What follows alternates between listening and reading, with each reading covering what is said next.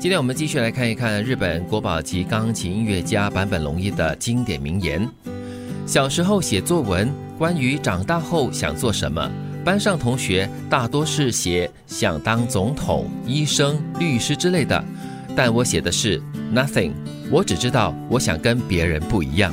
果然，果然是跟别人不一样，他的成 就哈，也就是因为这样子才会成为国宝级的钢琴音乐家。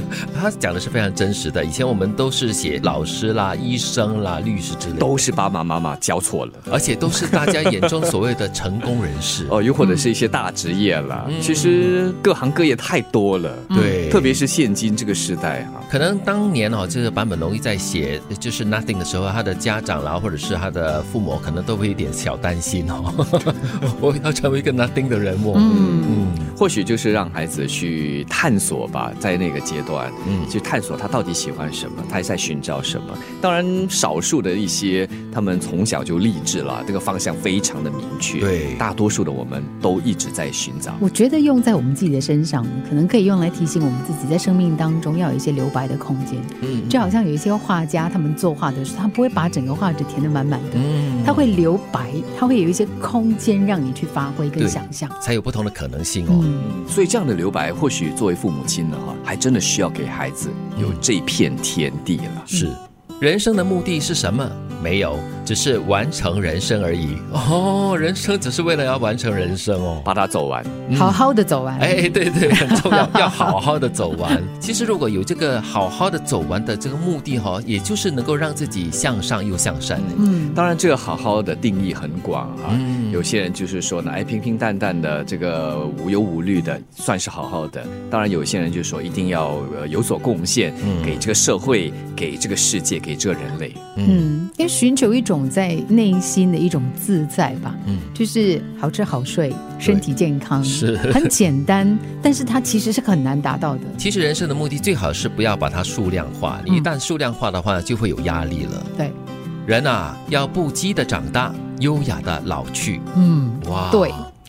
哎，非常同意嘞！是，你要在狂野不羁的长大，因为你狂野嘛，你年轻有活力，有朝气，有各种不同的可能性，所以你要不羁放荡不羁的去长大咯，这样才有很多很多不同的可能性。因为不羁嘛，所以才有热忱，才有冲劲。嗯。那现在我们要学着的就是优雅的老去。有人已经走入了这个武林大会了，所以你就要懂得怎么样子优雅的走进六十大寿了。是，我是新手哈，是是新手，请多多指教。OK，不对自己说谎，想做真实的自己，真实的活下去。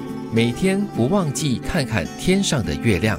我看哦，这个版本龙一应该是很喜欢抬头看月亮的一个浪漫的人哦。嗯，因为他很多的这些分享都跟月亮有关。是，他说不要对自己说谎，想要做真实的自己，不要自欺吧。因为你自欺的话，其实你自己心里知道，同时你又在那里挣扎，也也就表示说你心里有所愿，但是又达不到，所以在那边拔河很辛苦。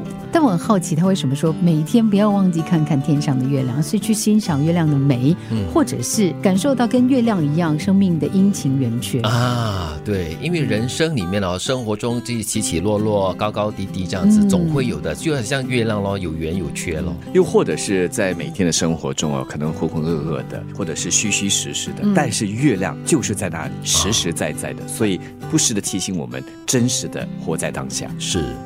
爱或者恋爱是救赎啊，用它可以治愈大多数的疾病。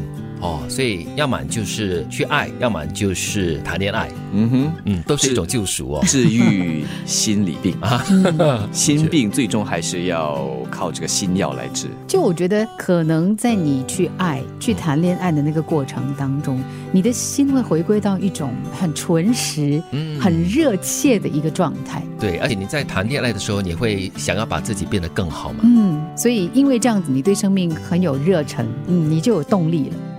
小时候写作文，关于长大后想做什么，班上同学大多是写想当总统、医生、律师之类的，但我写的是 nothing，我只知道我想跟别人不一样。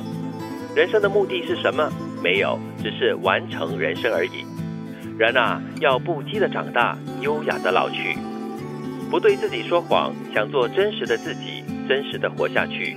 每天不忘记看看天上的月亮。爱或者恋爱是救赎啊，用它可以治愈大多数的疾病。